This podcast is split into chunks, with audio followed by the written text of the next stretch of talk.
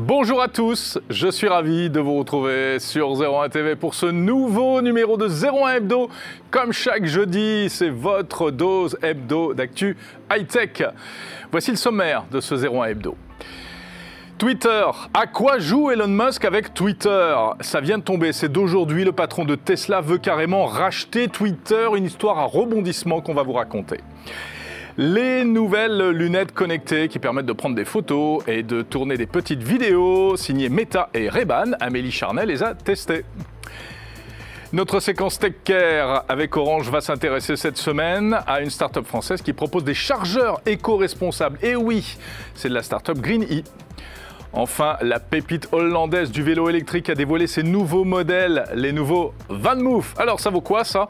Eh bien Dimitri Charitsis, notre spécialiste vélo et vélo connecté notamment, viendra tout nous raconter. Bienvenue dans 01 Hebdo.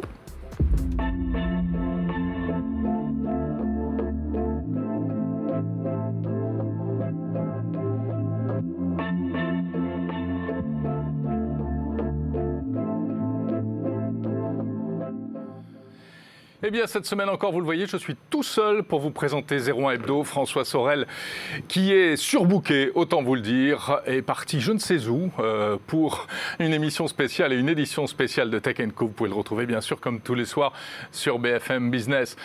On va malgré tout, euh, écoutez, vous assurer euh, cette, euh, cette, session d'Actu Tech. nous sommes ensemble pour une cinquantaine de minutes et je voulais vous rappeler, parce que je les oublie toujours, eh bien, les endroits où vous pouvez nous retrouver. Vous savez que vous pouvez nous retrouver sur vos box SFR, canal 32, également sur la box Orange, Livebox, enfin sur la box Orange, canal 141, et puis et puis chez Free sur le canal 232. Merci Laure de me souffler tout ça dans l'oreillette. Euh, nous sommes également bien sûr sur le web, sur YouTube et sur 01nettv.com. Voilà, c'est parti pour 01 Hebdo. On commence par l'actu.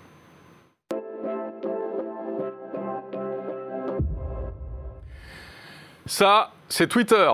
Et ça, c'est Elon Musk. Et qu'est-ce qu'ils font Twitter et Elon Musk depuis des semaines? Ils font ça, ils font ça, ils se tournent autour, ils se rentrent dedans, ils se font des bisous, ils se font plein de trucs. Ça devient très très bizarre cette histoire-là. Alors je vous l'ai dit, l'actu du jour, mais c'est vraiment d'aujourd'hui, c'est tout frais. Hein, ce jeudi 14 euh, avril, Elon Musk vient d'annoncer officiellement qu'il voulait racheter Twitter pour 40 milliards de dollars. Mais c'est une histoire à rebondissement qui a commencé en fait euh, il y a plusieurs jours. Je vais essayer de vous faire un petit peu le film de cette histoire étonnante. En fait, elle a commencé euh, dès le mois de mars, mais elle n'a été officialisée que le 4 avril très précisément. Ce jour-là, Elon Musk a annoncé qu'il investissait dans Twitter à hauteur de 9,2% du capital. Alors ça fait presque 10% et ça fait surtout de lui eh bien, l'actionnaire majoritaire de Twitter. Du coup, ni une ni deux, le lendemain, Elon Musk annonce qu'il va prendre un siège au board, hein, ce qu'on appelle le conseil d'administration. Donc là, ça devient sérieux, il devient administrateur de Twitter. Autrement dit, il aura son mot à dire sur les orientations stratégiques de l'entreprise.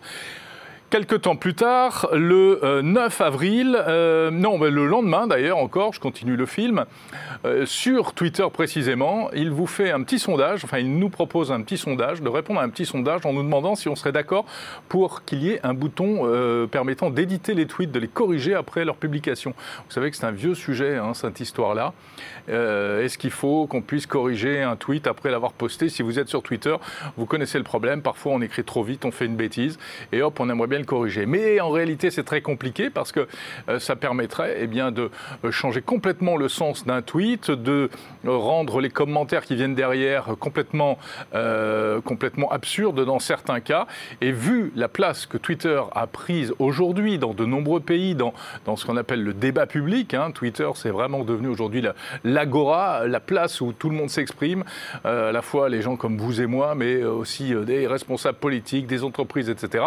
Si finalement on autorise une réécriture permanente de l'histoire, ça pourrait poser plus de problèmes que cela ne résoudrait, euh, que cela n'en résoudrait. C'est pour ça que les opposants à Twitter se sont toujours opposés à ça. Alors, petite digression sur faut-il un bouton correction sur Twitter Et revenons à l'aspect Elon Musk. En tout cas, le fait qu'il propose un sondage, ça sous-entendait que, eh bien, il avait déjà une idée derrière la tête et que il allait peut-être se passer des choses. Bon, euh, rapidement, Twitter explique que non, euh, en fait, pas du tout. Eux-mêmes, ils y réfléchissent depuis longtemps et que c'est pas Elon Musk qui leur a donné l'idée et que même, eh bien, ils vont le tester auprès de certains de leurs utilisateurs via un service qui existe pour l'instant uniquement aux États-Unis, enfin en Amérique du Nord, également au Canada, qui s'appelle Blue. On paye quelques euros par mois et on a quelques petites fonctions supplémentaires.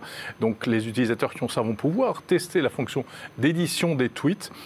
Mais surtout, si on revient donc à cette histoire d'argent, hein, en fait, euh, l'intervention d'Elon Musk euh, dans le capital de Twitter, eh bien, après avoir annoncé qu'il allait rejoindre le conseil d'administration, il a finalement dit que non, euh, il n'irait pas, il ne siégerait pas, il ne serait pas administrateur. Alors, autant dire qu'on n'y comprend plus rien.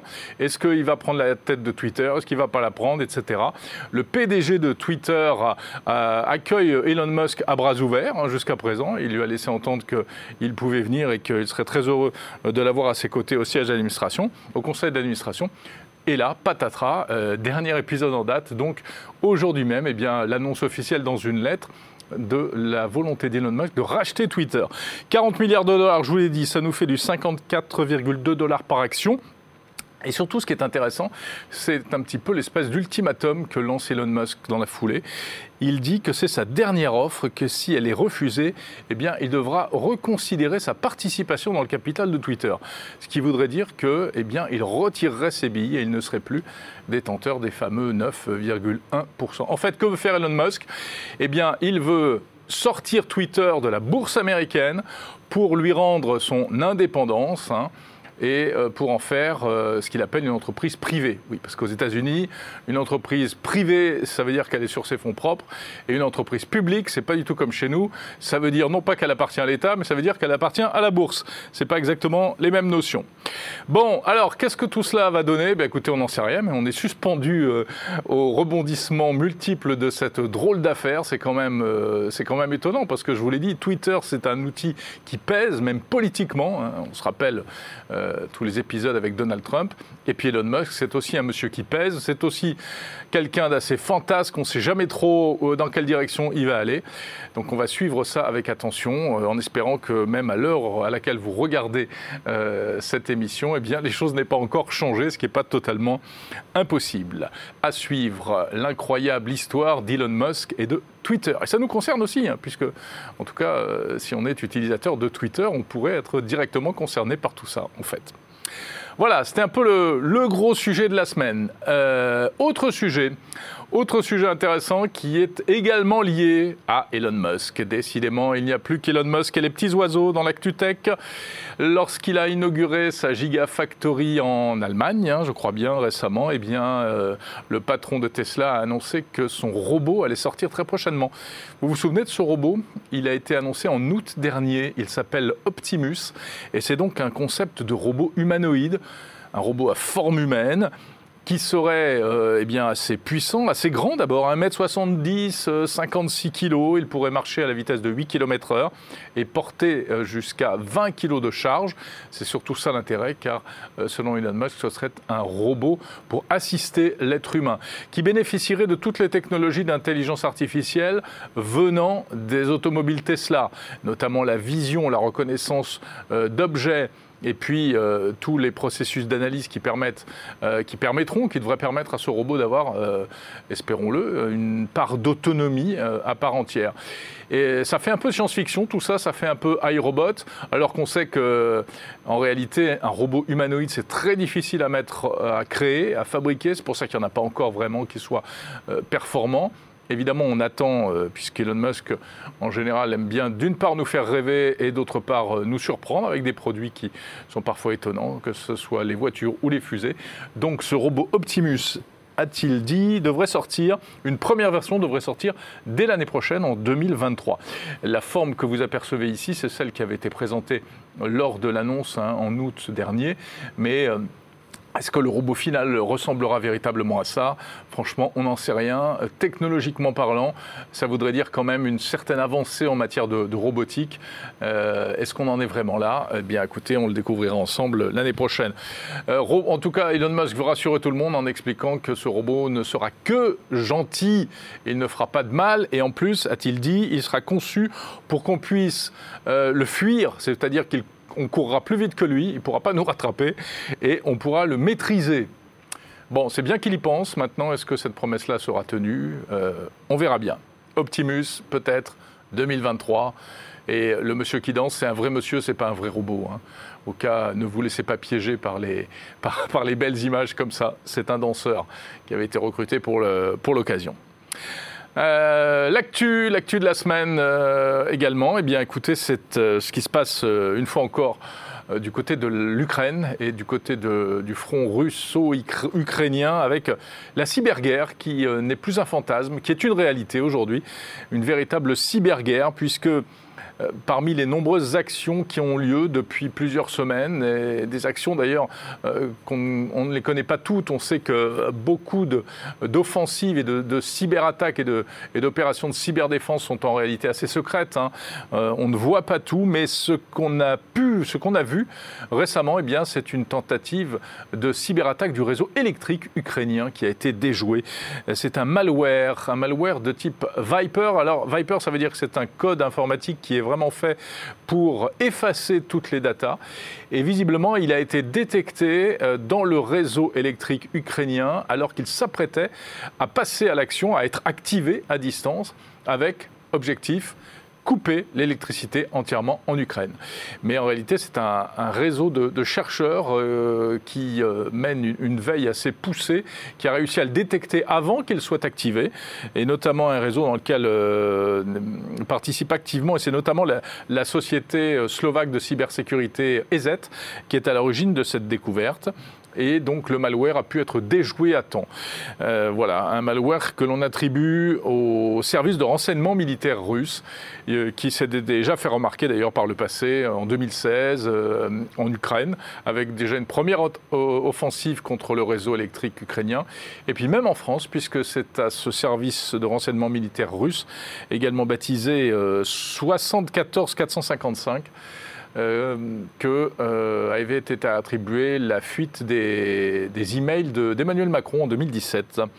Donc ça nous concerne aussi en France. Euh, voilà, donc cette cyberattaque contre le réseau électrique ukrainien déjouée à temps tandis qu'une autre cyberattaque, elle, a, a, quand même touché le, fournisseur, le premier fournisseur d'accès à Internet en Ukraine, qui s'appelle Ukr Telecom. Euh, lundi avec euh, pas mal de, perturbations. Le système bancaire a été également visé. Donc voilà, en fait, on sent bien qu'il se passe euh, vraiment quelque chose. Il y a une activité cyber qui est très très importante. Tout ne remonte pas à la surface, mais l'offensive entre l'offensive de la Russie sur l'Ukraine et on le sait maintenant, on en est sûr, donc se déroule en grande partie également dans le monde cyber. Voilà pour euh, l'actu de la semaine. On va passer tout de suite à, nos invités. Euh, mais avant, avant de recevoir notre invité TechCare pour parler euh, environnement et pour parler surtout avec une, jolie innovation, c'est une start-up française qui a mis au point des, chargeurs éco-responsables.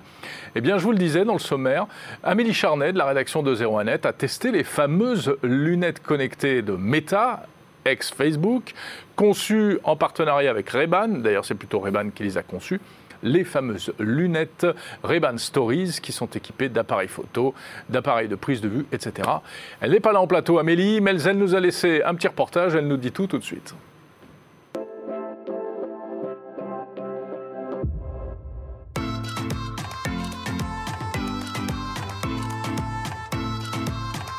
Après Snapchat et ses spectacles, Facebook se lance lui aussi dans les lunettes connectées avec les Ray-Ban Stories qui sortent cette semaine en France. Facebook a choisi trois modèles iconiques déjà existants de la marque Ray-Ban, aussi bien des lunettes de vue que des lunettes de soleil, et a intégré en fait sa technologie dedans. Alors plus précisément, les composants se trouvent tous à peu près dans les branches des deux côtés. Le modèle de lunettes connectées que je porte ne pèse que 5 grammes de plus que la version originale des Ray-Ban. Ce qui fait qu'en fait, ce sont des lunettes assez agréables à porter, en tout cas confortables et légères. Les fonctionnalités sont limitées, on peut prendre des photos, tourner des vidéos, écouter de la musique et passer des appels en utilisant l'application Messenger. Malheureusement en France, cette fonctionnalité-là d'appel n'est pas encore disponible. Il y a deux façons d'interagir avec les lunettes. Soit on interagit directement sur les lunettes en pressant les boutons qui sont dans les branches, soit on passe par l'assistant vocal qui est disponible en français depuis peu de temps. Alors les commandes, ça peut être Hey Facebook, prends cette photo, mais on peut personnaliser également l'ordre à donner aux lunettes.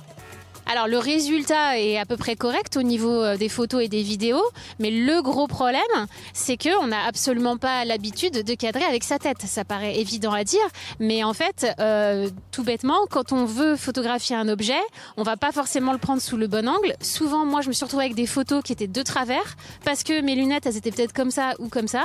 Finalement, on a plus vite fait de prendre son appareil photo pour obtenir un bon résultat. D'autant plus qu'avec ces lunettes, on ne peut pas zoomer et on n'a aucun retour en fait sur ce qu'on fait. Mais pour nous, le plus gros problème, c'est le respect de la vie privée, puisqu'en fait, même s'il y a une petite lumière blanche qui va s'allumer quand vous prendrez une photo ou une vidéo, elle est très très discrète, elle est même imperceptible quand on est en plein soleil, et je peux vous dire que je suis allée dans des supermarchés, dans les transports en commun, à des terrasses de café, qu'à chaque fois que j'ai lancé la vidéo, personne, absolument personne autour de moi ne s'en est rendu compte. Alors, il n'y a pas que le problème de la diode qui est assez peu perceptible. Il y a aussi le fait que cet objectif, il est tout petit et que de l'extérieur, on ne comprend absolument pas que c'est une caméra. Pour comparaison, les spectacles euh, de Snapchat affichaient un objectif beaucoup plus gros, beaucoup plus identifiable et se voyaient de très loin. Facebook a prévu un code de bonne conduite qu'il transmet à ses utilisateurs. Il leur demande de ne pas filmer les gens sans leur autorisation, de ne pas filmer dans des lieux privés. Mais finalement, les gens font ce qu'ils veulent avec ce produit. Et on peut se demander si ça ne peut pas servir d'accessoire pour espionner. Les Reban Stories sont déjà sortis ailleurs avant la France et l'équivalent d'ACNIL dans ces pays a déjà souligné que ce signal lumineux n'était pas assez visible. Pour le moment, Facebook se contente de se retrancher derrière son code de bonne conduite et assure qu'il va entreprendre des campagnes de communication pour tout simplement apprendre aux gens à se servir de ce nouveau produit. On peut quand même douter euh, que ce soit suffisant pour protéger la vie privée des gens. Alors pour conclure, on peut dire que ce qui fait la réussite de ce produit, c'est la parfaite intégration des technologies dans les lunettes, mais ça fait aussi son principal défaut, c'est-à-dire que il est difficile de voir qu'on est filmé ou pris en photo de l'extérieur. Finalement, plus de dix ans après l'échec des Google Glass, on retombe exactement sur le même problème. C'est qu'on n'arrive pas à assurer le respect de la vie privée des gens avec des lunettes connectées. Voilà, Amélie Charnet, euh, qui est véritablement une, euh, une starlette. Ça lui va tellement bien, ces lunettes Ray-Ban connectées.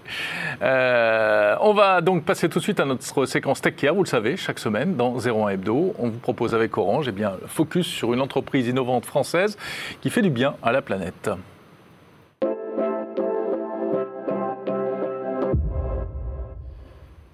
Et je suis ravi de recevoir Guillaume Bensi. Bonjour. Bonjour Jérôme. De la société Green E. Absolument. Alors on va parler, euh, Guillaume, d'un euh, Guillaume, pardon, pas Guillaume, d'un un sujet qui nous concerne tous, c'est la recharge de nos appareils électroniques. Euh, c'est une vraie question. Alors je passe les questions de où est passé mon chargeur, est-ce que quelqu'un peut me passer un chargeur, pourquoi mon câble n'est pas compatible, machin, etc. c'est surtout le fait que, eh bien, les chargeurs désormais il n'y en a plus dans les boîtes de smartphones. Réglementation européenne c'est ça Ou française Je ne sais plus d'ailleurs. Choix, choix comptable, je pense d'abord des, fabricants de smartphones. Oui, mais il y a une obligation réglementaire aussi. Il y a une obligation qui sera effective au 1er janvier 2024. D'accord. Ah oui, c'est pas encore effectif. Il y a une ah, mais là, ils ont anticipé, hein, les constructeurs, bizarrement. si ça peut faire faire des économies, Exactement, etc. Ouais, bien sûr. Euh, donc, il n'y a plus de chargeurs, parce qu'on part du principe que des chargeurs, on en a plein à la maison, ce qui n'est pas faux. Mais en même temps, quelquefois, eh bien, euh, on n'en a plus, ils sont cassés, ils sont abîmés ou ils sont plus compatibles. Et vous, vous lancez, vous proposez des chargeurs, euh, comment on peut dire, éco-responsables Éco-conçus Oui, éco, non, éco-responsables. On va de la du choix des, matériaux qui, sont des matériaux recyclés, 100% recyclables, à la conception du chargeur en lui-même qui va mhm. permettre en fait, en fait pardon, euh, d'être facilement recyclable et valorisable par les filières de recyclage ici. D'accord. Donc, vous voulez dire après, une fois qu'ils seront, une fois, exactement. plus. cette, euh, fameuse seconde vie qui, mhm. permet de s'inscrire dans l'économie euh, dite circulaire. D'accord. Et on propose également aux consommateurs de, réutiliser, de réemployer son emballage pour euh, insérer son vieux chargeur, son vieux câble. Il, il, le, il le poste, on le récupère, on réalise le tri, on revend la matière à une entreprise partenaire qui est en Normandie qui va broyer tous ces chargeurs, tous ces câbles, pour les remettre en paillettes et les remettre dans l'économie, euh, euh, dans l'industrie, euh, au travers d'économies. Donc j'ai un chargeur qui circulaires. marche plus, ou qui est plus adapté, ou le câble a cassé, Oui. toujours au même endroit d'ailleurs. hein. Euh, J'achète à la place un chargeur de Green E et je renvoie l'ancien plutôt Exactement. que de le jeter à la poubelle. Exactement. Et, et- et vraiment, il sera mieux recyclé plutôt que si je le jette dans une poubelle de recyclage? Aujourd'hui, l'industrie, enfin le- la, la consommation, les consommateurs réclament de plus en plus d'appareils, euh, d'objets euh, recyclés. Alors avant, c'était compliqué d'avoir la matière en elle-même. Hum. Donc l'industrie est en quête aujourd'hui de, de- de ma- de matière. Lorsque vous devez trier, c'est ce qui vous coûte le plus cher. Si vous avez un pré-tri qui est organisé en amont, alors vous faites votre métier de broyage, de, séparation des, de, granulés, etc. Et euh, la matière trouve euh, aussi des débouchés parce que vous avez des vraies demandes. D'accord. Donc là, on parle des chargeurs qu'on renvoie, Oui. plus. Quelle que soit la marque, il n'y a pas de. Parce que vous- finalement, ce que vous proposez, c'est à double face. Quoi, hein. Il y a le chargeur neuf et euh, la récupération du chargeur ancien. Absolument. Le chargeur neuf, on en parle Oui. Qu'est-ce qu'il a de bien? Pourquoi j'achèterais un chargeur que- euh, comme le vôtre plutôt qu'un. Alors en fait, grande euh, nous on s'inscrit vraiment dans l'universalité, dans la compatibilité, la Mhm. grande compatibilité. Euh, vous le savez aujourd'hui, euh, chaque marque de smartphone a peu ou prou son propre système euh, de charge, Oui, ou enfin, de ça, a charge beaucoup, ça a beaucoup évolué euh, maintenant. euh. Il n'y a plus que Apple qui fait de la résistance avec le Lightning. Ah là, on parle de la Connectic Lightning. Oui, de la Connecting. Pardon, moi Oui, je vous la parlais des, proto- des protocoles Alors, de charge. alors, pa- parlez-nous-en, parce que ça, euh, je pense que 90% des utilisateurs ne le savent pas. Le même chargeur, enfin des chargeurs qui se ressemblent avec la même prise, par exemple de l'USB-C, en fait, ce ne sont pas les mêmes. Et non, chaque marque a disposé euh, sa batterie d'une telle puissance euh, pour euh, un processeur qui va consommer plus ou moins l'énergie. Et donc, vous avez des entreprises qui se sont rassemblées entre elles, donc l'USB IF, le, Mhm. le- le forum USB, où vous avez les principaux fabricants qui adhèrent à ce, à ces pro- à ce- à- comment, À ce forum. à ce- à ce À cette- forum. Ouais. Et euh, ils vont déduire euh, comment, un accord global commun pour utiliser donc la fameuse même prise USB-C. Donc sur la prise, ils sont tous d'accord. Ils sont tous d'accord. En revanche, ça. sur le protocole de charge en lui-même, donc à, à quelle vitesse je vais charger mon, mon smartphone, Ouais. eh bien là, vous avez des grandes disparités. Ouais. Vous avez Apple qui va utiliser la technologie euh, Power Delivery, qu'on appelle PD. Aujourd'hui, on est à la génération 3.0. Vous avez le PPS pour Samsung, vous avez le Qualcomm Quick Charge pour euh, Oppo, Vivo. En gros, il y a sept protocoles de charge. Si je charge un, un iPhone avec un chargeur euh, d'un d'un Samsung et inversement, ou inversement. Alors, ce qui se passe, c'est que ce- celui qui détermine la charge, c'est le système, c'est l'OS. C'est euh, Google Android, c'est euh, iOS 15 D'accord. qui va dire j'ai besoin de telle puissance, de telle énergie. Donc, il faut que l'ensemble communique, le câble, la tête de charge. Et euh, pour répondre donc à votre question, le, le smartphone va, euh, comment dirais-je, nécessairement va s'adresser au chargeur en lui disant j'ai besoin de tel ampérage, de tel voltage. Mhm. Si la- le protocole de charge n'est pas compatible dans ce, n'est pas présent ou Ouais. compatible dans le, quoi Ça fume? Il se met, non, il se met en sécurité. Il va charger beaucoup plus lentement Ah, votre, votre- le, le smartphone. Donc si vous êtes, je sais pas, à 18 h et que vous devez Ouais. prendre votre train et qu'il vous reste 7% de batterie et que votre chargeur rapide ne fonctionne pas, euh, vous arrivez stressé au. En effet. À la en gare. C'est-à-dire que, euh, alors il y avait aussi un autre problème à une époque, je ne sais pas si ça a disparu complètement aujourd'hui, mais c'était des, des- des chargeurs de mauvaise qualité qu'on achetait un peu n'importe comment, qui, qui étaient importés de Chine un peu n'importe comment, et il y a eu des accidents graves, hein, des chargeurs qui prennent feu, etc. Il y a encore beaucoup d'accidents aujourd'hui. Euh, aujourd'hui, fabriquer la technologie Power Delivery, on n'est plus à la soudure, on est en nano-soudure. Donc ce sont des machines, nano-soudure. ouais, ce sont des machines qui soudent les composants entre eux, les grandes machines qu'on appelle SMT. C'est pour ça qu'ils sont beaucoup plus petits d'ailleurs. Ils sont les- beaucoup plus compacts. On a aussi euh, des nouveaux matéri- matériaux pardon, comme le GaN, le nitrure de gallium, qui vient remplacer le silicium, qui permet d'avoir dans des chargeurs extrêmement compacts des très grandes puissances. D'accord. Alors les vôtres, ils sont, euh, vous faites un chargeur par euh, type d'appareil, ou alors ils sont compatibles. euh, Voilà. L'avantage d'une marque comme Greeny, c'est qu'on va euh, intégrer sur le, le circuit imprimé sept protocoles de charge que vous vous appelez Sony, Apple, qui vous voulez, on charge. compatibles avec tout. Absolument. D'accord. Ok. Et malgré ça, vous revendiquez eh bien une démarche éco-responsable. Donc, C'est-à-dire que euh, ça ne consomme pas plus de, matière, d'énergie pour le fabriquer, etc. On- à la conception, évidemment, en passant tous les tests de résistance pour euh, la norme CE et autres, euh, le- le- la nécessité d'avoir une matière qui soit valorisable, qui soit donc un peu plus chère, parce que l'industrie, quand on est sur du, PVC par exemple, ce n'est pas très recherché. C'est une matière qui est totalement polluée, qu'on ne peut pas recycler. Euh, quand vous avez dans nos câbles, par exemple, euh, un- une, ma- une matière qui s'appelle le TPE, Mhm. c'est un matériau que vous pouvez recycler à 100% et à vie. C'est pas comme une bouteille en plastique qui se recycle au bout de deux fois et demi, ça devient un déchet carbone, on l'incinère, on n'a pas le choix. D'accord. Ça, ces plastiques-là sont recherchés. Donc naturellement, euh, lorsque vous... C'est le cas de vos, de vos chargeurs Alors sur nos chargeurs, euh, sur nos têtes de charge, Oui. ici on est en- sur de, de l'ABS-PC Mhm. et on a un ABS-PC qui est recyclé euh, jusqu'à 30%.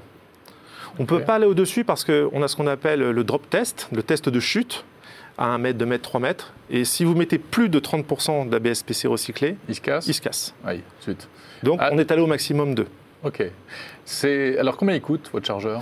Alors l'objectif, euh, pour répondre très simplement, euh, si on prend un chargeur PD 20 watts, donc le chargeur Apple qui est à 25 euros, vous allez trouver le chargeur Greeny entre 17 et 19 euros en magasin. Vous êtes moins cher qu'Apple. C'est-à-dire que c'est pas très dur d'être moins cher qu'Apple en général.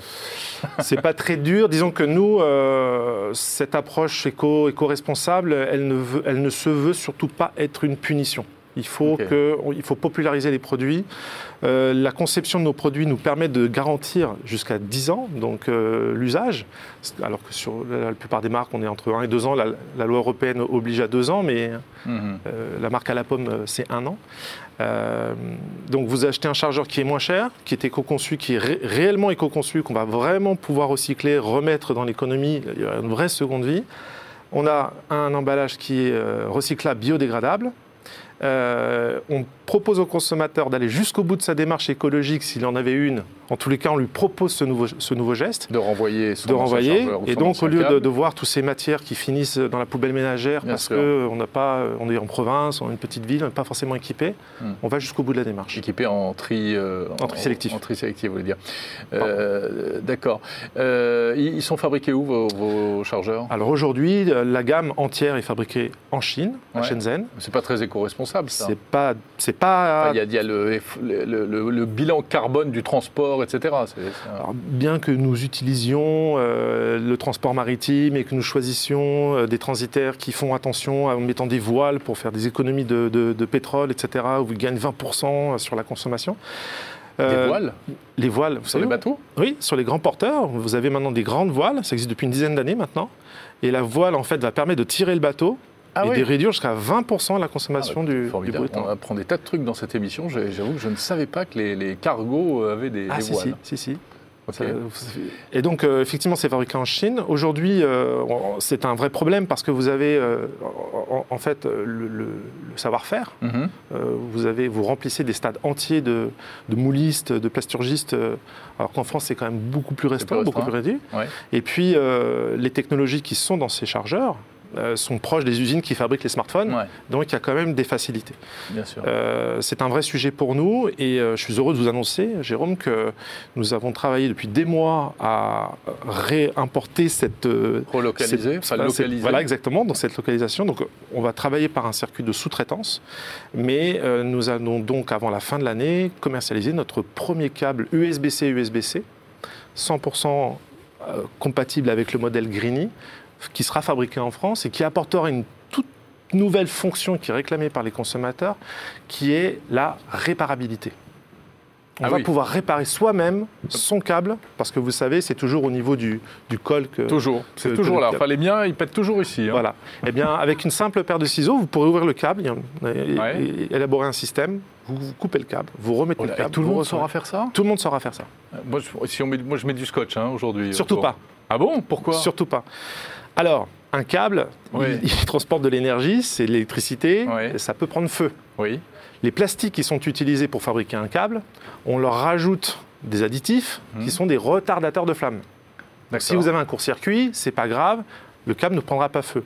Si vous mettez du scotch qui n'a pas du tout été étudié pour ça, Ouais, là bah, du vous, scotch, du, du Chatterton, du truc électrique. euh, vous vous mettez en danger. Vous mettez en danger. Alors, oui, si vous avez un scotch spécifique électricité, ça fonctionne. D'accord. Mais ok. si vous prenez un consommateur qui va mettre un scotch euh, classique de la maison, euh, un scotch ménager, Ah, il euh, faut pas. ah, surtout Faites pas ça, faites Surtout pas ça, arrêtez tout. pas. Surtout Ok, pas. d'accord. Vous savez, dans nos, dans nos emballages, on, on rappelle aux, aux consommateurs un, petit, une, petite, euh, une petite étiquette Ouais. que l'eau et le smartphone, c'est un danger. Vous avez euh, Ouais. plus de 300 000 euh, électrocutions par an en France. Bien sûr. Donc il faut être très prudent et vraiment sensibiliser Oui, en permanence autour de alors, l'eau, oui, l'eau, l'eau, ça s'apprend un peu à l'école, qu'il ne faut pas mélanger l'eau et l'électricité. Mais vous avez certaines séries mais- euh, Netflix ou autres qui font que vous ne savez pas vous séparer de votre appareil même quand vous prenez votre douche. Vous avez et- raison, c'est et vrai. il faut rappeler. Il Il faut faut, rappeler. arrêter les, les scènes de, de, de séries où on voit euh, l'héroïne dans son bain avec son smartphone. Hein, c'est pas bien du tout. C'est pas bien. Bon, c'est super. Mais, euh, Guillaume Bensi, euh, très intéressant. Dernière question, où est-ce qu'on les trouve, vos smartphones? Alors aujourd'hui, vous trouvez euh, nos, nos accessoires de charge. Vos- Pardon, pas vos accessoires. Je m'en mêle les pinceaux. Juste, vous faites que les, les- les accessoires, Ouais. chargeurs et câbles. Vous nous trouvez euh, chez Boulanger, vous nous trouvez dans la distribution alimentaire, chez Carrefour, chez Leclerc, chez Intermarché. Sous la marque Green E Sous la marque Grigny, absolument, Ok. dans, dans cet emballage en, en PLA, emballage biosourcé. D'accord. Donc on peut avoir confiance si c'est euh, de l'emballage comme ça. Oui. Sous la marque Green E et c'est français. Merci beaucoup Merci, Guillaume Jérôme. Bensi. Merci d'être venu nous expliquer tout ça sur le plateau de 01 Hebdo. On va rester dans presque une histoire de charge, en tout cas une histoire d'appareil électrique, mais ce n'est pas un smartphone. Et non, on va parler de vélo à assistance électrique avec Dimitri.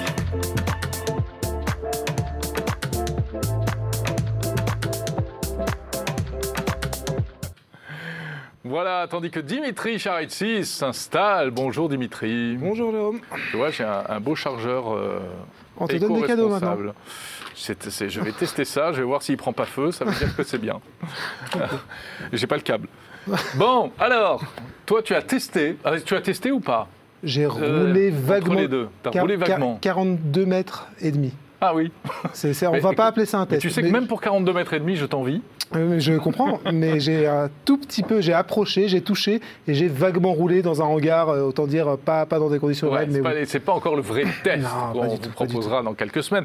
Mais malgré tout, on est ravis que tu viennes d'ores et déjà nous, nous parler de ces nouveaux vélos Van Moof qui ont été dévoilés il y a quelques semaines. Parce que Van bon, là, il y a plusieurs, il y a plein de marques hein, en ce moment qui se disputent, mais Van Moof était quand même parmi les, on va dire, les premiers à proposer ce type de vélo, assez innovant, etc. Et euh, avec Cowboy, c'est les deux, on va dire, les deux principaux acteurs des vélos électriques et connectés. et donc, du fait. coup, chaque année, on a le petit match Cowboy Van Moof. Et ben cette année, en fait, le duel est relancé. L'année dernière, Van Cowboy, c'est des Belges et Van Moof, des c'est des Hollandais. Et l'an dernier, on va dire que Van Moof n'avait pas, n'avait pas été à la hauteur des enjeux parce qu'ils avaient simplement sor- sorti, je ne sais pas si tu te souviens, une batterie additionnelle qu'on rajoutait sur, euh, bah, sur les précédentes Oui. générations. Enfin, ils pour- sont obligés de sortir des vélos neufs tous les ans non plus. hein. Ils ne sont pas obligés de le faire, mais Cowboy le fait. Enfin, Cowboy Ouais. en tout cas. Et je pense que leur plan initial, c'était de sortir ce qu'ils ont annoncé la semaine dernière, un an plus tôt. Sauf que bah, ça a pris du temps. Ouais. On sait ce qui se passe actuellement. Covid oblige. Voilà, le Voilà. Covid, les, les- les- les composants, ce qui fait que ça a pris du temps. Mais cette année, ils sont revenus avec un- un- une proposition super intéressante. Donc, du coup, deux nouveaux vélos. Chez Van Moof, les vélos vont par deux. Oui, c'est- original. hein. Original. Un grand, un petit. En, en un fait. grand, un petit. Et avant, on avait alors toujours deux cadres très différents, un cadre ouvert, un cadre fermé. Là, on a le S5 et le A5. Le S, bah, c'est le cadre qu'on connaît un petit peu chez le Van Moof, le dessin du cadre qu'on connaît déjà, le vélo pour grande taille. Alors, c'est un dessin connu, mais il y a quand même des, des- des changements dans le cadre. C'est Ouais. pas exactement le même cadre. Il est déjà plus petit pour commencer. C'est quelque chose qu'on lui reprochait assez souvent, qu'un vélo pour géant, bah, c'est plus le cas. Euh, Bah, moi, voilà. ça m'arrange, hein, personnellement, un vélo pour géant. Ah, écoute, euh, ça, ça passe aussi pour moi, mais je pense que je suis à la limite. Oui, oui, tout à fait. Et, euh, et donc voilà, il est un peu plus bas, euh, de 5 cm, donc du coup beaucoup plus accessible. Et puis, à- et puis après, à côté de ça, on a la Donc, fin, c'est le- comment il s'appelle le, le grand S5. Le S5. Il est plus petit que le S3, par il est un, exemple. ou un tout petit peu plus bas que le Ah, S. plus bas. Voilà, plus bas, Ah plus ouais. bas de 5 cm. Après, la taille, elle est à peu près la même. Ouais. Et, et ensuite, les tubes ont un peu changé. C'est pas exactement le, le tube diagonal, il est un peu plus gros. Le tout a l'air d'avoir été renforcé. Tu as des soudures qui sont un peu plus, euh, plus assumées. Enfin voilà, tu as des renforts, as des renforts sur, sur la, la partie arrière. Globalement, Ouais. on a quand même l'impression que c'est un vélo un peu plus costaud. Avec un design toujours étonnant, parce que euh, rappelons que c'est un vélo qui, euh, quand euh, les gens le découvrent, ils disent mais, mais, mais où est la batterie quoi? Parce que bah, du coup, c'est ce qu'on va voir, l'ADN, il est complètement préservé. Mm. C'est toujours vélo électrique connecté, batterie intégrée et non amovible, Non à, part, amovible. à part pour des réparations ponctuelles. Et, euh, et puis après, voilà, c'est un vélo aussi qui est sécurisé bah, pour tout- toutes ces choses-là. Donc ça, c'est pour le S. Donc petit changement en apparence, on va voir qu'il y en a plus. Et à côté de ça, tu avais le X avant qui avait un, un design un petit peu en croix à l'avant et qui était euh, bah, soit aimé, soit, soit adoré, Donc, soit détesté. Ça, c'était le plus petit. Bah, lui, en fait, il disparaît complètement. Il va être remplacé par le A5.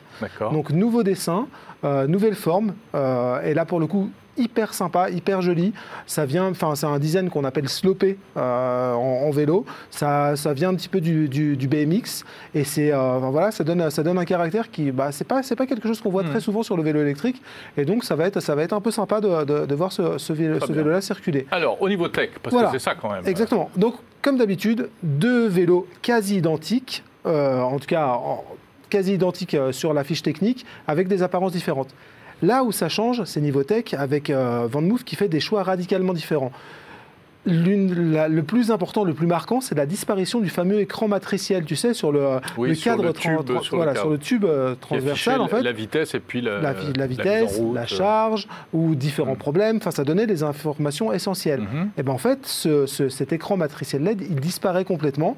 Van Moof va le remplacer, alors va tenter de le remplacer parce qu'on va voir que c'est pas simple, par les deux anneaux qui sont bah, de chaque côté Ah, du guidon. C'est ça, deux- les anneaux lumineux qui sont Exactement. sur les côtés. C'est pas des clignotants. C'est pas des clignotants, ce sont deux anneaux. Il y en a, alors ils peuvent s'allumer, ils peuvent s'allumer et prendre diverses couleurs. Le- il y en a un qui sera là pour la batterie, donc en gros, ça sera une jauge de batterie. Quand il est plein, bah, on est à full batterie. Dès qu'il descend, bah, on perd de la batterie. Mais quoi, il change de couleur ou c'est l'intensité lumineuse alors, c'est- au moment où on a découvert le vélo, les- le choix n'avait pas été tranché. Ah bon? On, il se demandait si ça allait être le même, la même couleur qui allait baisser, enfin de passer de rouge à blanc progressivement, ou s'il y aurait une variation de couleur. Il faut savoir qu'on les a vus, ils n'étaient pas complètement finis, c'est des vélos qui vont arriver en juillet, et donc du coup on a eu la chance de les voir très en amont, mais pas complètement finis. D'accord. Et ensuite, donc du coup, il y en a un pour la batterie et l'autre qui sera là. Alors pour la vitesse, là, Van n'a pas été euh, hyper euh, précis dans, dans- dans le détail. On sait simplement que bah, la jauge va monter à- en fonction de la cadence de pédalage ou de la vitesse, mais on n'aura pas une indication Ah, saura- précise. Voilà. On ne saura pas si on roule à 25 km/h. Bah, euh, ou- Le vélo ne l'indiquera plus. Après, voilà, pour, euh, pour on va dire, contenter ceux à qui ça manquerait, Ouais. Va intégrer dans le carton un support pour smartphone, comme ça, qui sera bah, compatible avec le, le- le guidon, évidemment. On et on pourra, avoir, l'appli et voilà, on pourra voilà. avoir ces informations-là Ouais. directement sur son téléphone et on pourra même le recharger grâce à un port USB. Donc, c'est pas non plus aller, euh, on va dire, réduire la batterie de son téléphone que de, que de, de profiter de son, Mhm. son écran. Donc voilà, ça c'est le, le gros changement, euh, on va dire, esthétique, Ergonomique. et, ergonomique Enfin, et pratique. C'est de qui, l'interface en bah fait. voilà, qui risque en fait bah, de soit, soit de, de rebuter ceux qui étaient déjà chez Van avant et qui, euh, qui, qui ne vont pas, on va dire, être séduits, ou qui risquent bah, de, de- de- de faire adhérer des nouveaux venus qui vont trouver que le système est plus simple, en fait, deux petites lumières, euh, pas, pas, pas, Ouais, pas d'informations ouais. Je suis superflues. pas convaincu, moi. Qu'est-ce que tu en penses? Écoute, moi, j'ai j'ai pas eu l'occasion de le voir à l'œuvre, donc c'est toujours Ouais. pareil. Sur le papier, je, me dis que de toute façon, bah, j'utilise mon smartphone, la vitesse, j'en ai pas nécessairement besoin. Hmm. Voilà, c'est une information en moins, et je suis pas convaincu que, que les, les- les clignotants, enfin en gros les petites, les petites LED, les, anneaux, vont, euh, vont me fournir les informations dont j'ai besoin. Ouais. Moi, j'aime bien quand il y a une voiture qui me, klaxonne, qui me klaxonne derrière, se, me dire que j'ai rien à me reprocher parce qu'en fait, je roule à une vitesse honorable. Écoute, bah là, tu devras acheter sans doute un autre accessoire. Il y en aura, il y en aura d'autres. Mais bon, voilà, voilà pour le, le- le premier changement. Lui, il est d'ordre esthétique, Ouais. ergonomique. Ensuite, il y a des changements qui sont beaucoup plus techniques. Et là, on va rentrer dans, dans le, le- le cœur de- de- des changements. Le moteur. On change de moteur radicalement avec un moteur qui devient plus puissant. Alors, légèrement plus puissant. On passe de, à- de 59 à 68, à 68 Nm. Mais en ville, quand ça grimpe un petit peu, ça compte, ces petits Mm. Nm de gagné. Surtout, Il était déjà bien puissant, euh, le, le Van Moof. alors, il était, il Avec était en plus le mode boost qui Sur- permet pour, pour d'accélérer. de, pour de la ville, c'était largement Ah ouais. suffisant. 50 Nm en ville, ça, ça, ça passe à peu près partout. Ça devenait, ça pouvait devenir un peu limite, justement si tu n'utilises pas le boost tout le temps, Hmm. ou si bah, ça commence, ou si tu es dans une ville qui est un, un petit peu escarpée. Ouais. Là, pour le coup, alors tu as, évidemment une réduction de l'effort, mais tu as quand même un effort à fournir. Là, on en aura encore moins. Mais surtout, ce qui est très important pour VanMoof, c'est que ce moteur, maintenant, il va fonctionner avec un véritable capteur de couple. Là aussi, euh, bah, tu es utilisateur du vélo, euh, tu sais qu'on a des plages de changement de vitesse qu'on détermine sur, sa, sur, son, sur son application. Là, ce changement, il va être automatique, il va être fonction de ton pédalage, euh, de, ta, bah, voilà, de ta forme, de ta cadence bah, de- et de la route que tu empruntes. Donc, plus Donc, intelligent. Et en donc fait. plus intelligent. Après, là aussi, il faudra voir ce que ça donne. C'est quelque chose que Cowboy, par exemple, propose déjà, d'autres aussi, notamment sur des vélos à transmission auto. On va voir clairement ce que ça va donner chez VanMoof, mais c'est intéressant.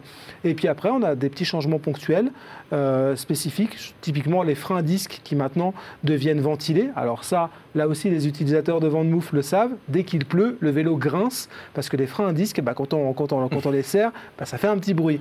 Là, l'avantage des freins à disque ventilés, c'est que bah, ils sont aérés, du coup, Ah et donc, du coup, ça grince. voilà, ça, voilà, ça- ça a un grince. petit sèche-cheveux pour. Non, euh, mais les- les- l'effet de- de- des trous et du vent fait que la- les gouttes se dispersent. Et donc, du coup, tu n'as plus, le, t'as plus le, le- le- même, le même grincement. Ok. Écoute, moi, ça, je prends parce que je. Oui, oui, oui, voilà, c'est toujours bon à prendre. Enfin bon, euh, moi, il grinçait au début, il grince plus hein, maintenant.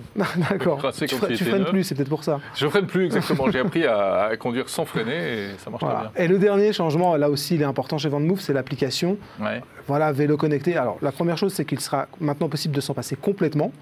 Même pour débloquer le vélo, la simple approche du propriétaire avec le smartphone dans la poche suffira à le débloquer si on le veut. Ouais. Et, euh, mais pour ceux qui veulent vraiment avoir plus de stats, ils fourniront davantage de données, euh, notamment sur l'impact écologique de- du fait de prendre son vélo, à- par- à- enfin de préférer le vélo à la voiture. Voilà, il y a pas mal de choses qui vont changer. Là aussi, on a eu que des bribes de, euh, de- présentation de l'application, mais elle évolue aussi grandement. D'accord. Donc voilà, on a Bon, bah. un vélo qui change, enfin deux vélos du coup, mais qui, qui changent énormément. C'est un euh, best-seller, VanMoof, dans- sur ça- le marché. oui, ça marche oui. très bien. Au niveau Et mondial, au niveau européen. euh, Au niveau, alors même en France, ça marche très bien en France, ça marche très bien en Europe. Euh, ils en vendent aussi aux États-Unis et pas qu'un peu. mhm. Et là, l'objectif, en fait, leur objectif, il est simple avec cette nouvelle gamme, c'est de, euh, de faciliter l'accès au vélo, de le rendre encore plus simple qu'il ne l'était avant. Oh, Il n'y a pas grand monde qui le trouvait compliqué. euh, mais là, là, on enlève encore des barrières. Ouais. C'est vraiment le vélo. Il est là, tu n'as rien à faire, tu montes dessus, tu démarres, et euh, maintenant tu n'as même plus besoin de ton application tout le temps. Ouais. Donc voilà, Mais ça reste un vélo intelligent, connecté, Voilà. etc. Et donc ça, c'était leur premier objectif. Le deuxième, c'est évidemment d'augmenter les, les volumes, la production. Ouais. Et ils sont, enfin, ils espèrent faire euh, x7 ou x8 sur le nombre de vélos vendus Wow. avec, euh, avec ce modèle-là. Mais je ne sais pas si tu as déjà eu l'occasion de te rendre à Amsterdam, qui est la capitale du vélo. J'y étais pour le tester, justement. Bien sûr. Et il y a beaucoup de VanMoof dans les rues. hein. Il y en a énormément et on voit, et on voit même pas- les premières générations de Vendmove parce que Ouais. c'est une marque qui a 13 ans, il me semble. Ouais. Et, euh, et il y a des vélos de- d'avant, enfin Vendmove, de, de, de- ouais, de début, début, début de, de l'ère Vendmove et c'est, euh, c'est, euh, ça marche, ça marche très fort chez eux. Bon, bah, tant mieux pour eux. Alors, il n'y a qu'une chose dont on n'a pas parlé et qui est quand même aussi une barrière, c'est le prix. Et là, c'est ce qu'on, c'est ce qu'on constate chez tous les fabricants de cycles, les prix augmentent. Chez Vendmove, jusque-là, on était toujours sous la barre des 2000 euros. Mhm. Euh, quelle que soit la version, on arrivait à des propositions Hors accessoires. Voilà, hors euh, accessoires. La, la proposition simple du vélo avec sa batterie, c'était 1998 euros. C'est terminé. Mhm. Euh, là, ce vélo-là, il sera 2498 euros, donc on prend 500 plus cher, euros. hein. Mais c'est une hausse qui est constatée chez d'autres aussi. Donc euh, vous paierez certainement votre vente move plus cher, mais vous l'aurez payé ailleurs aussi. euh, Ouais, dans une autre marque, on aurait payé plus cher Exactement. aussi. Tous- tous les prix, proportionnellement. tous les prix Ouais, des vélos augmentent actuellement. C'est sûr. Rappelons que c'est une des seules marques qui, euh, dans le modèle de base, il y a les garde-boue. Oui, Hein, ce exact. pas le cas chez tout le monde. Et un, et un système d'antivol aussi. malgré, système alors, d'antivol il n'est pas, euh, pas à toute épreuve, mais non. malgré tout, le kick-lock marche plutôt bien. On peut Ouais, aussi ouais, repérer son vélo. Voilà, l'ADN, lui, ne change vraiment pas. hein. C'est le même vélo qui a été amélioré sur certains points, Très avec bien. du coup un nouveau design sur la version A5. Non, mais c'est une marque intéressante, un produit intéressant, évidemment, qu'on suit euh, bah, depuis euh, notamment ce, ce modèle-là, euh, voilà, avec les autres hein, dont tu parlais, Cowboy, il y en a d'autres, puis il y a le français Moustache aussi, je crois. Alors, Mou- Moustache qui est fait- plus cher, hein, qui est... C'est pas. Moustache vient plus du. Alors, ils ne font que du vélo électrique, certes. Ouais. Mais c'est des gens qui viennent de chez Lapierre avec une, euh, une approche qui n'est pas tant. euh, moins des voilà, vélo. ils sont moins connectés Mhm. et ils sont plus vélo, effectivement, ce qui ne les empêche pas de, de développer des vélos d'excellente Ouais, ouais. qualité, C'est. Renault qui fait de la voiture électrique, contrairement à Tesla qui euh, n'a jamais fait de voiture thermique. C'est exactement ça. Ok, super. Merci beaucoup, Dimitri Merci. Charitsis, pour cet avant-goût de ces nouveaux vélos euh, euh, Van Moof. Et puis tu reviens quand tu, quand tu les auras testés en vrai, hein, donc avant l'été peut-être? Eh bien, écoute, en juillet, a priori. Ok, super. Merci beaucoup. Merci de nous avoir suivis. Euh, merci d'avoir euh, suivi attentivement ce nouveau numéro de 01 Hebdo. On se retrouve la semaine prochaine. Et puis d'ici là, portez-vous bien. Salut à tous.